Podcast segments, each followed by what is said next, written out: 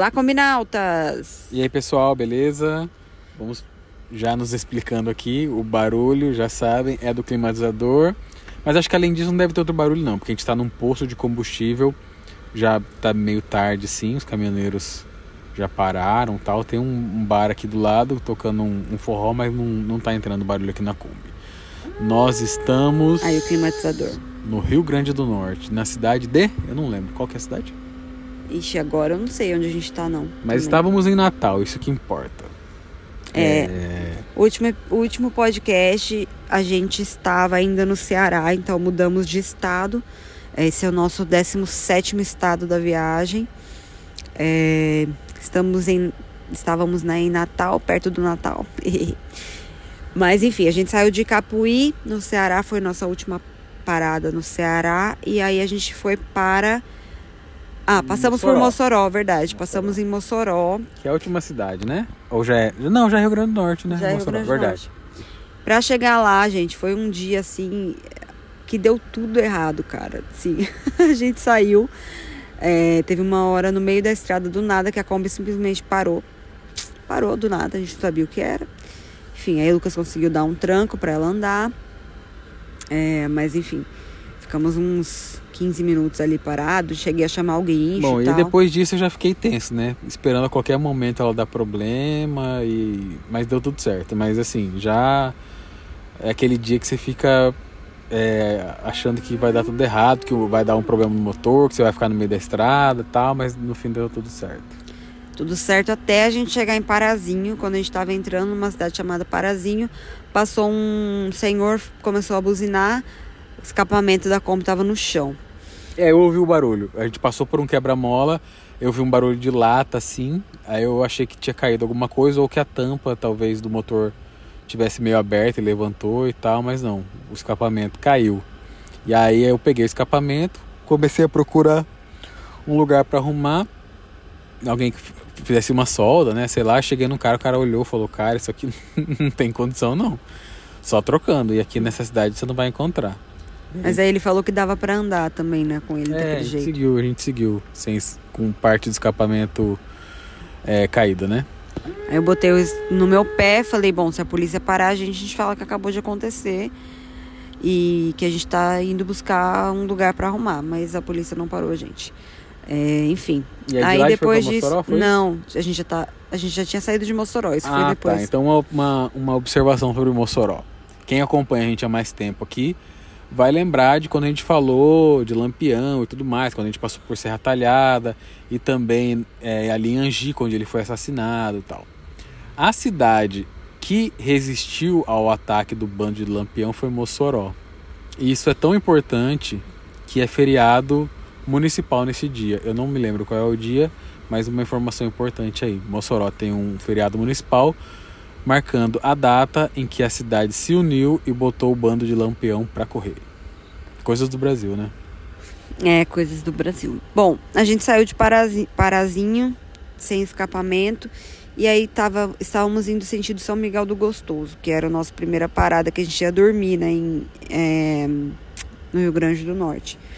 E aí no meio do caminho, na verdade o caminho era uma estrada de terra, infelizmente. Não gostamos de estrada de terra.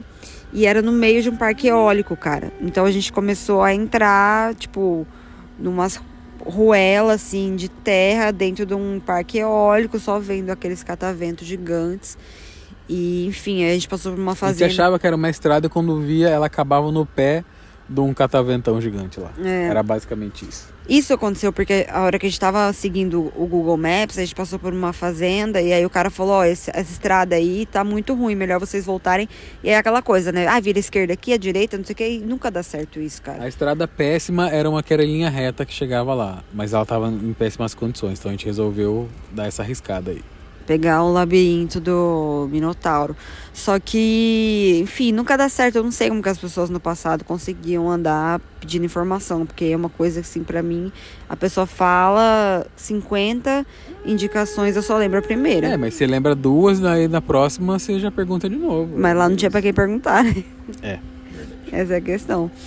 Enfim, deu certo, porque o Google Maps às vezes pegava e aí foi indicando tal. E aí lá pra frente a gente perguntou pra uma senhorinha E ela falou, não, só ir reto. Aí a gente foi, chegamos em São Miguel do Gostoso. É, achamos uma praia bem bonita. É, ficamos lá, estacionamos tal. O único problema da praia era que ventava muito, muito, muito, muito. Gente, eu nunca pensei que eu ia reclamar de vento, mas tipo assim, doía, cara. Ela trazia areia, parecia que a areia batia nas minhas pernas assim, com muita força, doía. E no primeiro dia foi isso. Aí no, acho que teve, foi no último dia que tava tão forte que entrava areia no meu olho, ficou uma camada de areia em cima do tereré. Os cachorros também estavam muito incomodados com a areia. Aí até que chegou uma hora que eu falei, cara, eu não vou ficar aqui, tipo, sentada na areia, vou voltar pra Kombi, porque não tá legal, tá tipo horrível, só tá um monte de areia na minha cara. É, e uma coisa para contar de lá que foi engraçado, digamos assim, Tieta tem essa mania de latir para todo mundo que passa, né? Principalmente quando passa perto da Kombi, ela tem um instinto assim de proteger a Kombi, sei lá. E aí passou um pescador e ela começou a latir para ele, encher o saco dele. Ela tava solta. Ela tava solta e a gente tava meio perto. E aí ele meio que ficou um pouco assustado, assim, aquele cachorro, ele era um senhorzinho já. Aí ele jogou areia nela. E, as, e aí Isabela foi brigar com ele. Eu falei, não, pô, deixa aí, tipo. Cachorro foi encher o saco dele, ele foi meio que se defender, não tem muito o que fazer. É a gente que tá ali de intruso, sei lá. E aí Isabela meio que brigou com ele, falou alguma coisa com ele, não lembro o que, acho que nem ele deve ter entendido também. E aí ele respondeu, né? É, ah, comigo é no facão. Não. Aí os, os tinha pesca, outros pescadores perto, ficaram logicamente incomodados com a situação.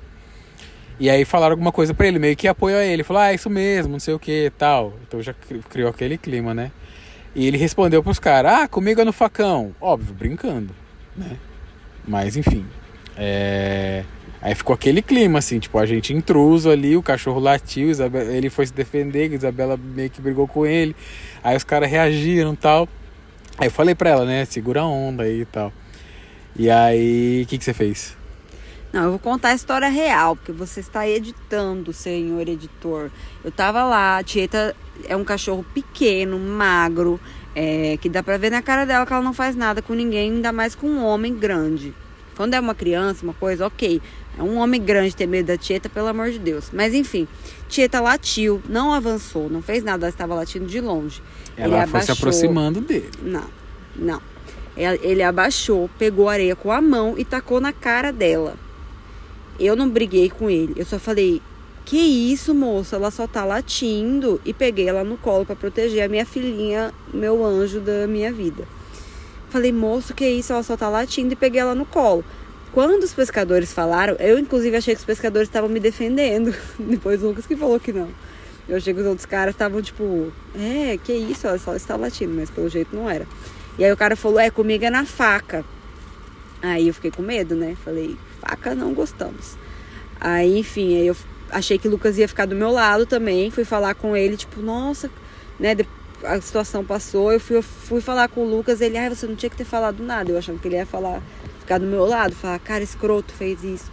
Não, falou que eu não tinha que ter feito nada. Aí eu falei, tá, ok. Aí eu olhei pro lado, tinha um bug de turistas assim na rua. E eu olhei para ela e ela tava com uma cara muito feia para mim, com cara de tipo assim, você não tinha que estar com seu cachorro solto. E eu, nossa, eu me senti, tipo, parecia uma cena de filme que eu olhava para, sabe, que você olha para todos os lados, tá todo mundo te olhando, te julgando muito. Aí eu peguei a Tieta, entrei na Kombi e falei, filha, vamos ficar aqui que é só eu por você e você por mim. E fiquei na Kombi o dia Fazendo todo. o quê? Fazendo o quê? Trabalhando. Antes. É, eu dei uma choradinha antes, lógico, né? Fiquei chorando de raiva porque tava todo mundo contra mim. A cachorra não fez nada demais. Eu fui só proteger minha filha e todo mundo contra mim. Mas, Mas você tem que entender, pô, a gente tá lá no interior, o cara Tipo, não tem essa cultura de pet para ele. Pra ele é um cachorro, pô. Um cachorro latindo para ele, vindo para cima, ele afastou o cachorro e seguiu a vida dele. Ponto. Entendeu? Acho que a gente tem que se colocar também no lugar do cara. Eu, óbvio, eu não tô apoiando, não tô falando que ele foi certo, nem nada. Mas, tipo, sabe, criar uma indisposição ali e tal, não sei. Eu, eu, eu Mas... fiquei hum. em dúvida quanto à sua relação. Não, mas Sua eu. reação. Minha reação foi automática, gente. Não foi tipo, ah, eu quero brigar. Sim, Porque sim. eu sou uma pessoa pacífica, também eu não brigo com ninguém. Minha reação foi automática. Na hora que ele jogou, tanto é que eu não gritei, eu não xinguei ele. Na hora eu só falei, moço, que é isso? E fui pegar a Tieta pra proteger ela. Tipo, não foi uma, uma afronta, uma coisa que eu quis entrar numa briga, foi automático. Tanto que depois ele continuou falando e eu fiquei quieta, tipo. Eu não falei, comigo também é na faca, vem É, cá. você podia ter puxado é." uma faca pra é, ele. e ter entrado numa briga, né? Uhum. Mas enfim, foi automático. Mas eu fiquei, lógico, também pensando, putz, a gente deixou a Tieta solta. Tipo, muitas vezes a gente pensa, ah, vamos deixar ela solta ou não, porque ela late pras pessoas, mas a gente sabe que ela não faz nada com ninguém. É. Óbvio, é uma, é uma questão que eu penso muito, tipo assim, sabe, entre deixar ela solta ou deixar ela na coleira. Antes, no começo da viagem, eles só ficavam na coleira o tempo todo. Mas a gente viu que eles voltam quando a gente chama e tudo mais. A única coisa é essa questão da Tieta latir, porque É, ela late pras A pessoas. gente tá conseguindo deixar eles com uma liberdade boa, que é legal, eles vão e voltam tal. Principalmente quando é um lugar tranquilo, né? Quando não tem carro passando. A gente não vai deixar eles em risco. Eles sempre voltam. Mas tem uma coisa que a Tieta tem muito de proteger a Kombi. Então se alguém passa perto da Kombi, ou até das nossas coisas, se a gente tá na praia e deixa as coisas numa cadeira, assim, entra no mar, quando alguém se aproxima, ela já começa a avisar. O que é bom, né? Assim. Então se ela tivesse presa, ela também ia latir do mesmo jeito. Mas eu acho que a gente tem que entender que as pessoas têm relação diferente com os animais, têm percepções diferentes com os animais. Mas o mais importante dessa história pra mim é você que está nos ouvindo aí. Às vezes olha o nosso Instagram, olha o nosso YouTube, fala: "Nossa, uma terça-feira, uma segunda-feira, eles numa praia paradisíaca, sozinhos, tal". Você pode sentir uma pontinha de inveja da gente, mas pense que talvez nesse momento Isabela esteja dentro da Kombi abraçada no cachorro chorando no meio do calor. Então nem tudo é lazer e alegria nessa vida de Kombi. Sim, ou, ou você, seu cachorro pode estar levando areiada na cara. E depois, a minha prima, que é veterinária da minha cachorra, disse que Tieta pode pegar, pode é, desenvolver uma úlcera no olho por causa de areia. Enfim, aí eu já fiquei preocupada também, porque tava ventando muito e o cara ainda jogou areia na cara dela. Mas é, o que eu falei deles ficarem presos, ela também iria latir, mas talvez ele não ficasse com medo, né? Enfim, visse que ela tava presa, ou não também. Só que, tipo, é, dá raiva, né? A pessoa tratar um animal assim. Eu não trato nenhum animal assim. Nenhum animal que, que late pra mim na rua, eu jogo nada nele. Eu, no máximo, saio correndo, tento me esconder, tento falar, calma, bebezinho. Sei lá, qualquer outra coisa. É, que não seja jogar um trem na cara do, do cachorro, que é muito menor que eu. E, enfim, não é. Mas, enfim, ok. É, eu fiquei com, com raiva na hora e reagi pra proteger a Tieta, porque ela é um anjo do Senhor que não faz mal a ninguém. Bom, saímos de lá. É, aí nesse dia mesmo a gente foi embora. Não, não, não foi nesse dia, à noite. Pois é, faltou isso. À noite eu não conseguia dormir, gente, de medo. E tipo assim, eu fiquei com medo do cara voltar, mas aí eu também lembrei que não era naquela praia, era uma outra praia de gostoso que eu tinha visto no Overlander falando que, era, que a polícia tinha falado que era perigoso. Não era aquela praia, mas acho que eu- como eu fiquei com medo do cara que falou da faca, nossa, qualquer barulho que passava na rua, eu nunca tenho medo, mas qualquer moto que, que passava, qualquer coisa, eu ficava, Lucas, quem é? Lucas, vamos olhar, Lucas, por que que tá parando? E aí Lucas ficou até irritado comigo, tipo, meu Deus, é só uma moto. E eu ficava olhando assim, meu Deus, a moto vai vir. Ou será que o cara vai vir com uma faca O agora? pescador vingador vai vir aqui. É, sei lá. Aí eu ficava pensando, será que é, é um senhorzinho, ele não vai conseguir abrir a Kombi pra matar a gente, né? Aí eu pensei, mas ele deve ter um amigo mais novo, que ele vai combinar com um amigo pra vir aqui, ele não vai vir sozinho. É, o cachorro latiu pra ele e ele ia vir matar a gente. Ele falou que aqui comigo é na faca, sei lá. Achei que ia ser na faca. Mas não foi, dormimos. No outro dia, fomos embora. E aí decidimos ir para Pureza, é, Rio Punaú, nascente do Rio Punaú. Várias pessoas me mandaram, inclusive se você é um combinauta que me mandou, você vai saber, um vídeo daquele Chui, que é um lugar bem bonito, assim, na nascente do rio, bem chique, aquelas coisas que tem tipo de baile na Indonésia, que a pessoa põe um, uma bandeja flutuante no rio para tomar café e comer coisas e tal, e fazer várias fotos pro Instagram. Só que esse lugar específico é caríssimo. E é um perfil muito grande, então eu nem tentei também fazer parceria, porque eu percebi que eles fazem parceria com influencers muito grandes, enfim, eles Ah, também não fiz. Só que aí eu vi é, que tem outros balneários lá nessa região. Não é só esse balneário. Tem vários. E aí eu vi um que era 50 reais para dormir, o camping.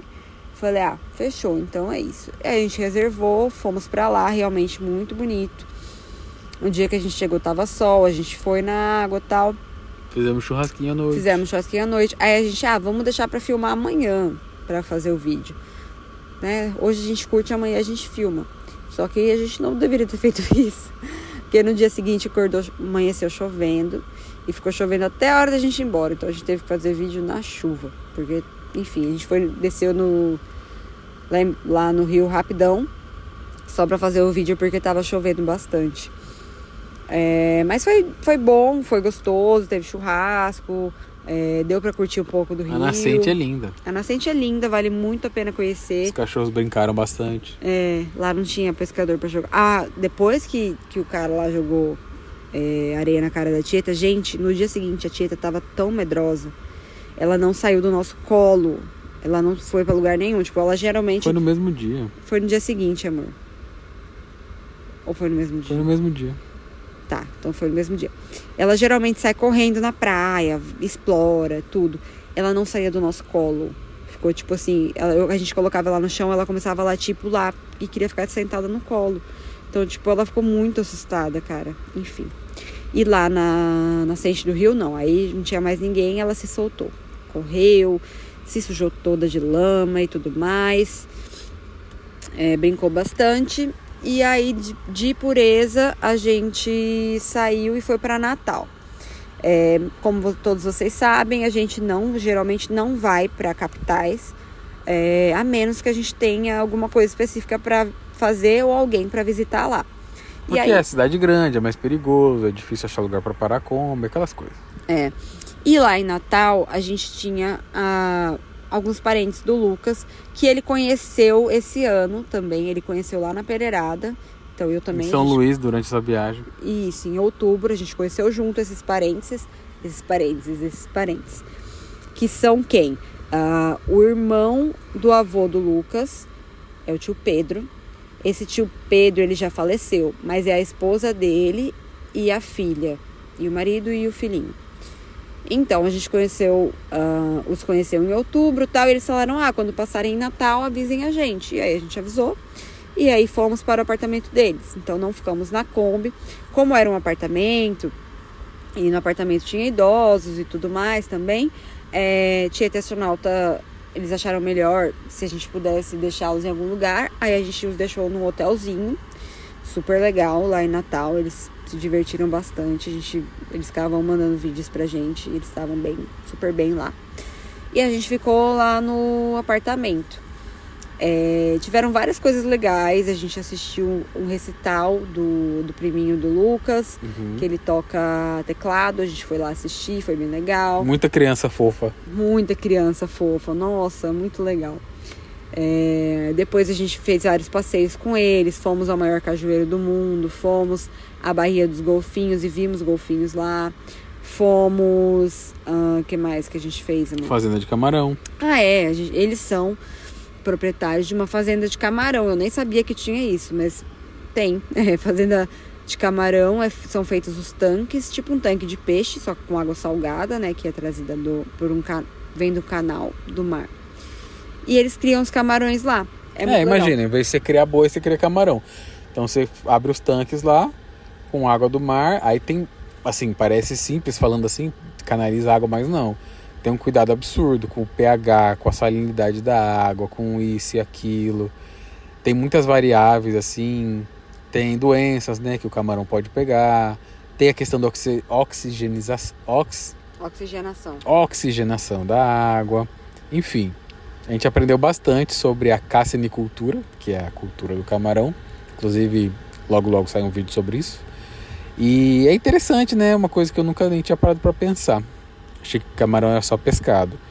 E aí, porque o camarão é uma é um dos pontos altos assim da gastronomia e também da economia de, do Rio Grande do Norte, né?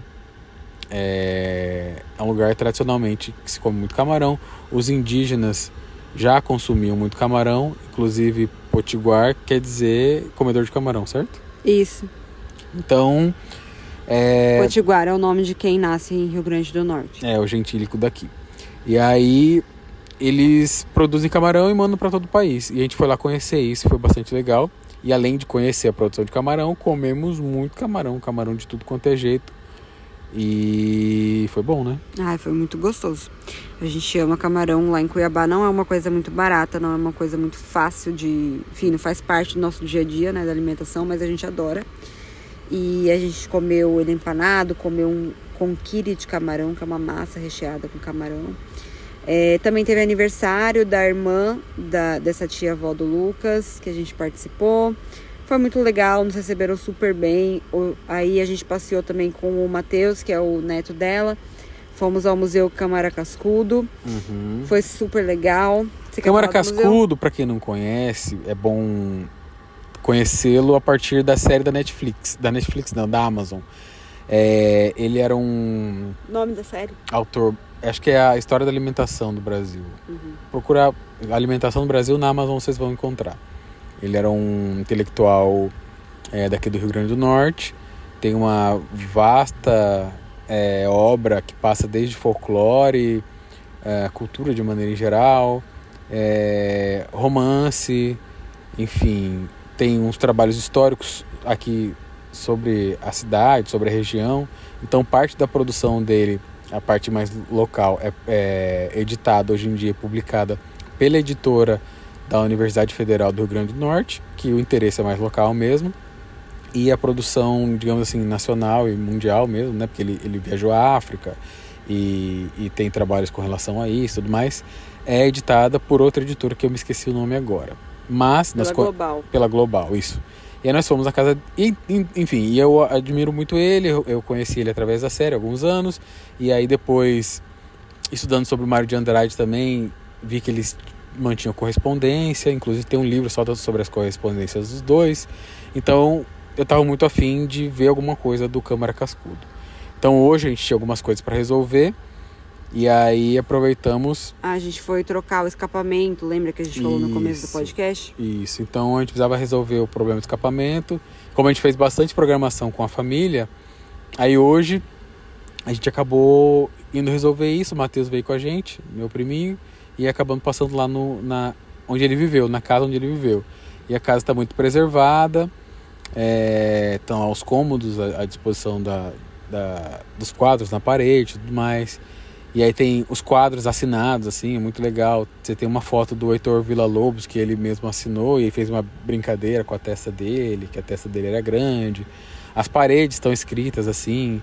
Então, sei lá, tem uma, um recado e uma assinatura de Gilberto Freire. Aí do lado é Juscelino Kubitschek.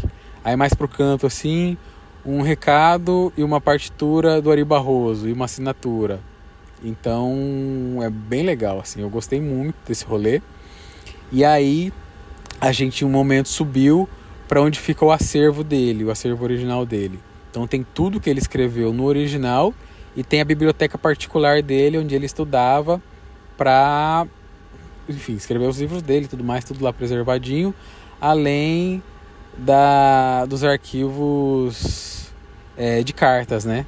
Tantas cartas que ele, algumas que ele escreveu, nem todas, né? Porque algumas que ele enviou, mas muitas cartas que ele recebeu e documentos. E as cartas estão todas registradas por data, mas algumas também por figuras de vulto com as quais ele, ele se correspondia. Então tem cartas lá dele com o Mário de Andrade, como eu falei, com o Monteiro Lobato e tal. E aí, nesse ambiente, eu, ah, estava lá o, o, o funcionário que faz a, a preservação e a recuperação desses arquivos, desses documentos. Ele é marido da filha do. Ele é genro Isso.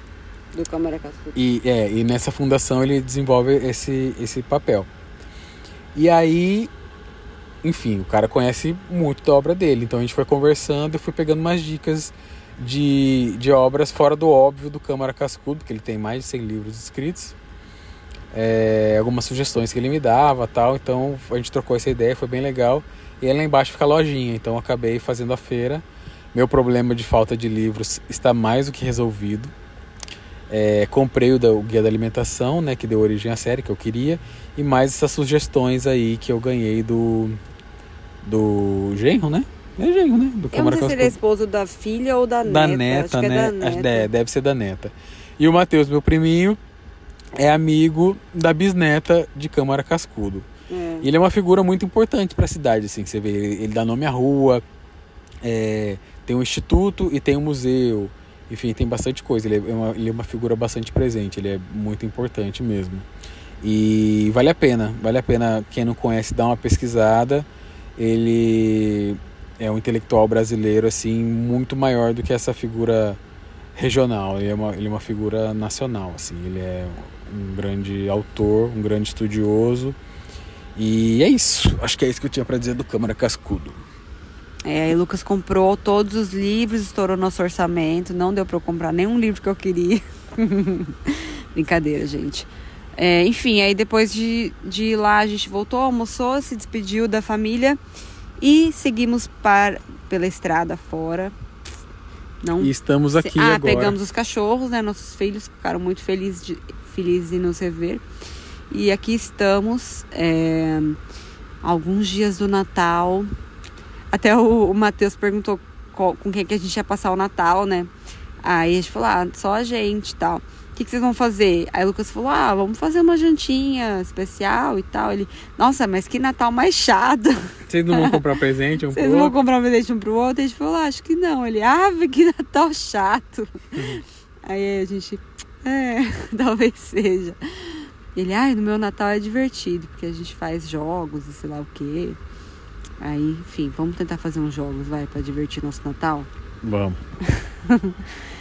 É, enfim, tem alguma expectativa pro Natal? Faltam é, seis dias pro Natal. Então, eu não sei, né? É, o que, que você acha, em vez de a gente fazer uma janta, fazer um almoço? Eu tô pensando assim, se a gente vai parar numa praia, alguma coisa assim, à noite, vento, pernilongo, escuridão, será que é uma boa? Ah, eu acho que é uma boa. Tá bom. Então tá pernilongo bom. não tem na praia, pelo menos as praias que a gente foi não tinha pernilongo. É, vamos ver se a gente acha algum lugar que dê uma claridade, porque a gente vai ter que jantar. Você tá com uma cara muito feia só de imaginar esse Natal. É, porque a gente vai ter que jantar de qualquer forma, então. Uhum. É, a gente pode.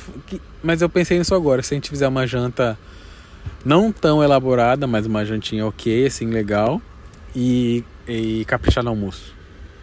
Hum, não sei. tá bom, depois a gente vê. É... Porque tá muito norte-americano. Nos Estados Unidos que é assim, que dia, a noite do dia 24 é, não é nada demais e o almoço do dia 25 que é. Não, essa é uma tradição, foi... essa é uma tradição estadunidense, não é a brasileira. eu não falei é... nada demais, eu falei das limitações da noite numa Kombi. As pessoas no Natal se arrumam para ficar na sala, a gente vai se arrumar para ficar na mesinha azul desmontável. Nem vai se arrumar, né? Vai arrumar a comida só. Vamos ver, depende do lugar que a gente vai estar. Tá. Eu acho que tudo vai depender a hora que a gente parar no lugar, escolher e ver. Porque às vezes é um lugar que tem uh, luz, que tem, não tem vento, que Sim. enfim, aí dá pra gente fazer. Porque eu fiquei pensando, ah, e às vezes, sei lá, tem um outro doido perdido lá, não viajante, mas sei lá, que também tá desgarrado, sem família, a gente chama ele, faz o Natal compartilhado ali e o verdadeiro significado do Natal. Sei lá. sei lá, sei lá. Vamos ver. Nas próximas, nos próximos dias a gente pensa melhor. E você aí que está do outro lado, é, siga com a gente pelos, pelos Brasis. Brasis. E Feliz Natal, porque semana que vem já vai ter passado. Feliz Natal. Feliz Natal. Tchau.